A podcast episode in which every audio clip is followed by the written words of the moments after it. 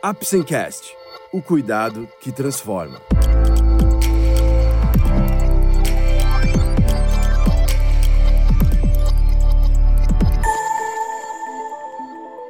Hoje vamos falar sobre a esquizofrenia. Você vai conhecer um pouco mais sobre essa patologia, os principais sintomas, o que são delírios e alucinações, causas e tratamentos. Vamos lá? O Apsencast é um oferecimento da Apsen Farmacêutica Através desse podcast, vamos levar para você conhecimento e informações de qualidade sobre temas relevantes na área da saúde, de uma forma leve e acessível, porque para nós da Apsen, cuidado também é instruir. O que é a esquizofrenia? A esquizofrenia é uma doença que afeta o cérebro. A pessoa que tem esquizofrenia tem dificuldade de entender a realidade como a maioria de nós entendemos. Fica mais fácil de explicar isso a partir do momento que entendemos um dos sintomas mais importantes da doença. A maior parte das pessoas já ouviu falar sobre delírio, mas muitos não entendem o que é efetivamente o delírio, pelo menos não a sua definição mais técnica. O tipo de delírio mais comum é o delírio persecutório. Nesse delírio, a pessoa com esquizofrenia tem a certeza que está sendo perseguida, Nesse momento ficam evidentes algumas diferenças para experiências que a maioria de nós pode ter todo mundo já teve a impressão de ser seguido ou observado, e isso é importante para nos proteger de um perigo que poderia estar próximo. No caso das pessoas que sofrem de esquizofrenia persecutória, elas não percebem que, mesmo depois que passa a possível situação de perseguição, ela continua acreditando naquilo como uma certeza absoluta. Essa certeza não é uma mera lembrança e faz com que o indivíduo passe a viver com aquilo em função do delírio. Isso faz com que a pessoa não consiga ter uma compreensão de realidade como as outras.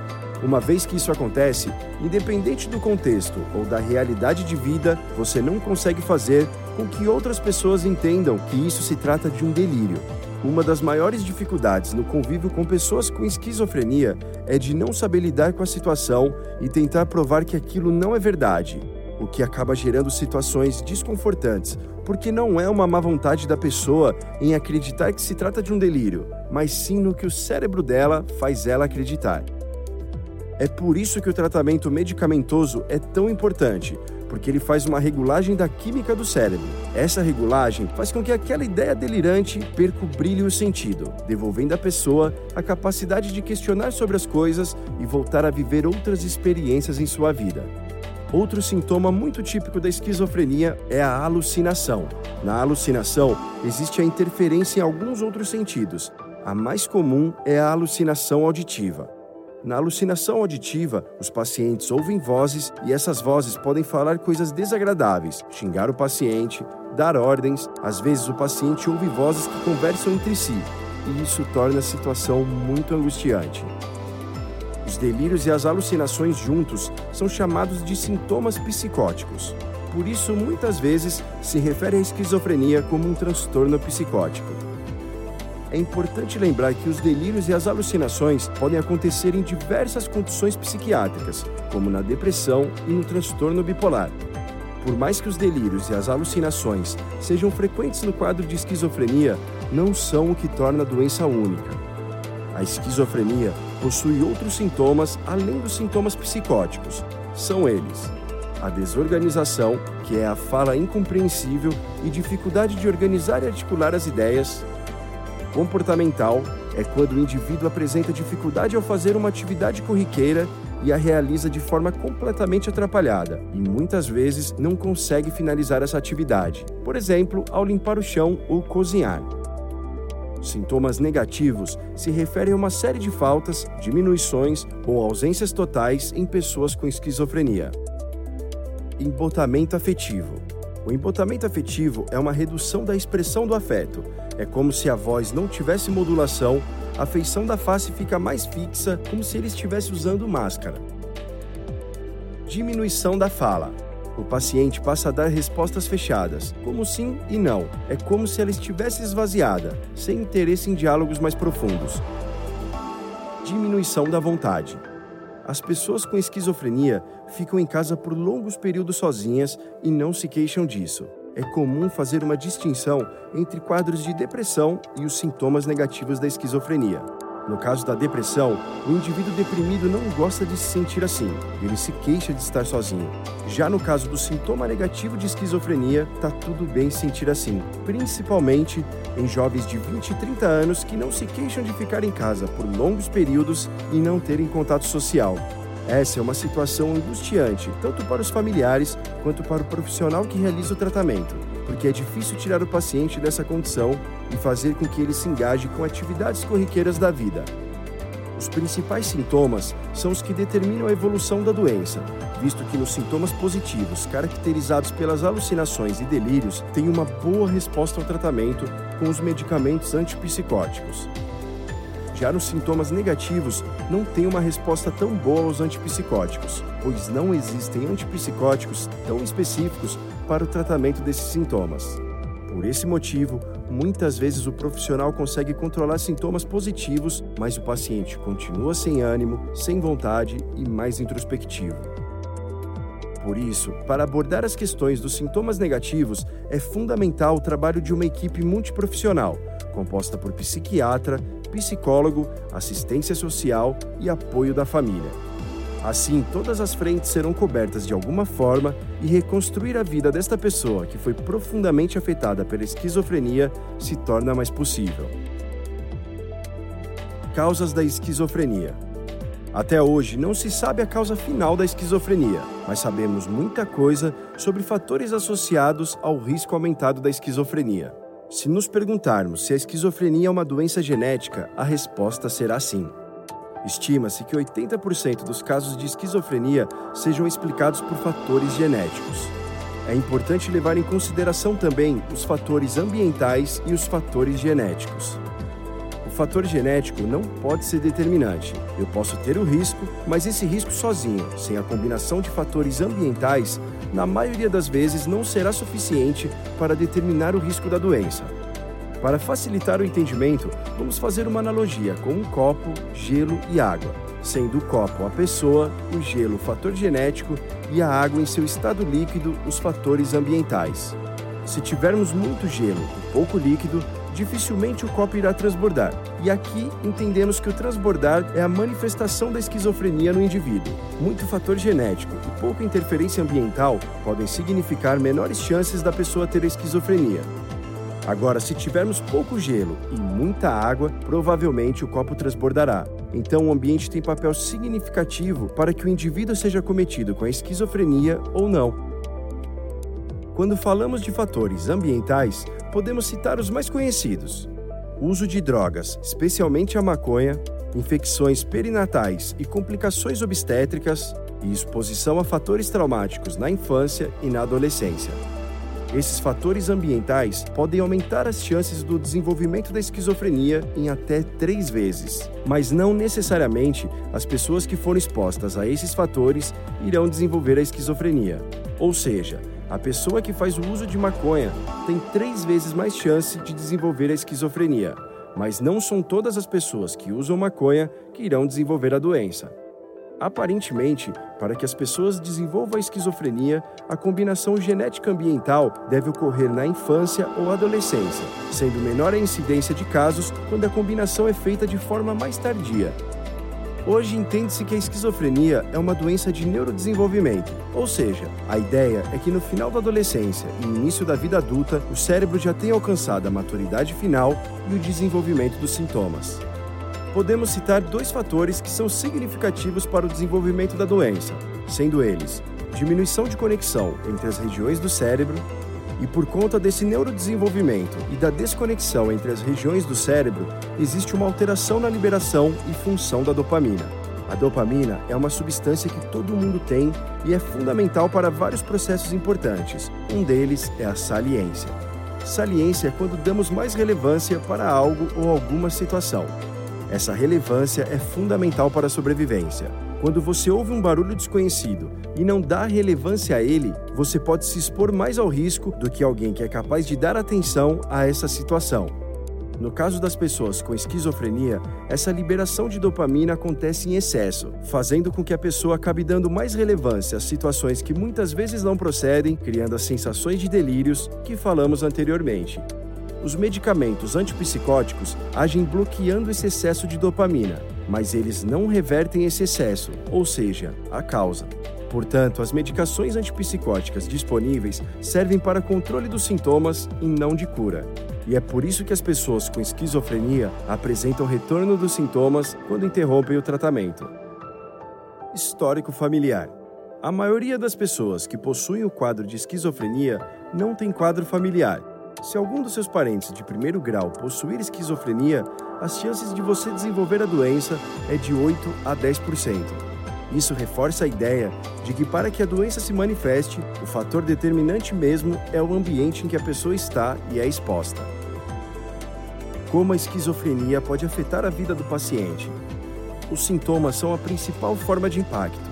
Um paciente que possui os sintomas positivos, como delírios, tem a sua vida afetada em todas as esferas, como dificuldade nos estudos, nas relações sociais e no trabalho, fazendo com que o paciente evite esses lugares e situações porque eles causam grande sofrimento. Já no paciente com sintomas negativos, esses impactos ficam evidentes também, já que você não verá a pessoa empolgada e engajada com as situações do dia a dia e se tornando mais distante socialmente. No caso dos sintomas cognitivos, eles afetam diretamente na execução de tarefas. O paciente com esses sintomas tem mais dificuldade em planejar ações, em corrigir possíveis falhas e flexibilizar situações, ou seja, não mudam de estratégia. Podemos dizer que a pessoa com esquizofrenia tende a ter mais facilidade com atividades simples, mas quanto mais complexa for a atividade, mais difícil vai ser para o paciente a sua realização. Essa dificuldade pode se refletir como aumento de ansiedade e dificuldade de suportar o estresse em novas situações. Mudanças de rotina repentinas podem aumentar a crise psicótica do paciente com esquizofrenia. Tratamentos.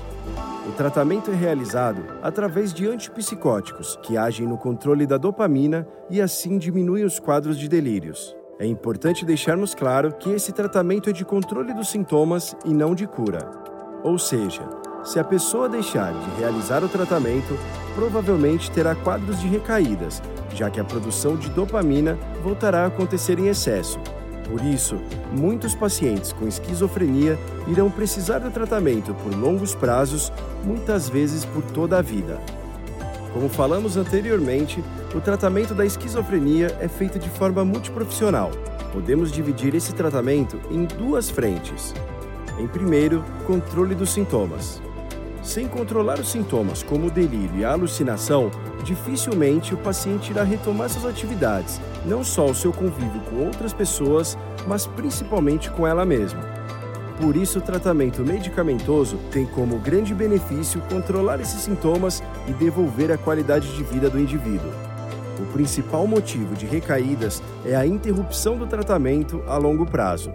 No caso agudo da doença, o ideal é a intervenção imediata com os medicamentos e que seja possível entender se o tratamento pode ser realizado em casa ou se é necessária a internação. A internação é indicada em casos em que os delírios e alucinações apresentam um risco ao paciente, criando ideações de suicídio, por exemplo, onde ele se sente tão angustiado e atordoado que vê no suicídio a única forma de aliviar esses sintomas. Também é importante ressaltarmos que, via de regra, as pessoas com esquizofrenia não são agressivas. Elas apresentam comportamentos agressivos por medo e por se sentirem ameaçadas em suas alucinações e delírios. E a segunda frente do tratamento, conforme falamos, é que após a saída da fase aguda, entra-se na fase de manutenção do tratamento, onde o principal objetivo é devolver o paciente à sua vida, suas atividades e rotinas. Nessa fase, é comum que a dosagem dos medicamentos seja menor. Devido à natureza da doença, será importante com que o paciente aceite o tratamento, já que para ele é uma coisa real que está acontecendo. Nesse momento, o ideal é que o profissional crie um vínculo com esse paciente que já está fragilizado e desconfiado para que o tratamento seja mais assertivo. E o que é o recovery? No início, acreditava-se que o principal tratamento era controlar os sintomas das alucinações e delírios, mas com a evolução das pesquisas e estudos, entendeu-se que é necessário continuar o tratamento e a busca da melhor qualidade de vida do paciente. Esse tratamento é conhecido como recovery e foi traduzido para o português como superação. O objetivo desse tratamento é que a pessoa tenha uma vida plena e com realizações, apesar da doença.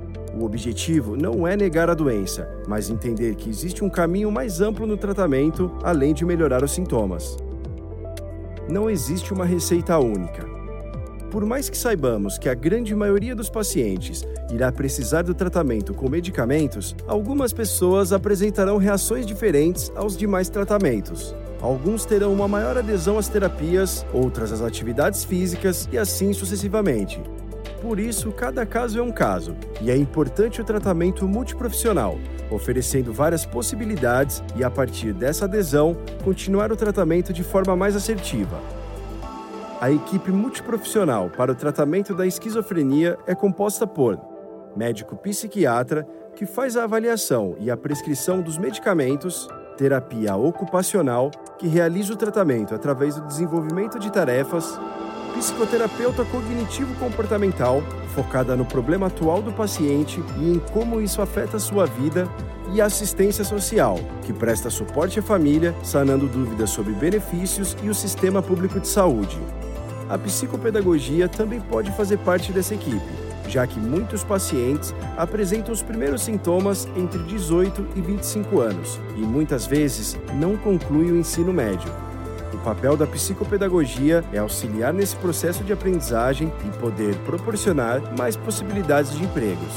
Como sabemos, pessoas que não finalizam o ensino médio apresentam maior dificuldade de empregabilidade. O papel da família é extremamente importante. Um dos principais papéis no processo de tratamento é o da família, já que ela é profundamente afetada quando se tem um paciente com esquizofrenia como membro. É extremamente difícil para a família entender que a pessoa que possuía um comportamento normal foi acometida com a doença. Por isso, é importante que a família seja acolhida e orientada em todo momento, evitando julgamentos. Também é importante alinhar expectativas, já que o tratamento é complexo e longo, podendo levar semanas, meses ou anos. O reconhecimento precoce e o tratamento adequado são as melhores formas de reduzir o sofrimento da pessoa com esquizofrenia e possibilitam taxas de remissão dos sintomas próximos a 80%. A esquizofrenia é um diagnóstico e não uma sentença. E além do diagnóstico, nós temos uma pessoa que merece cuidado e respeito.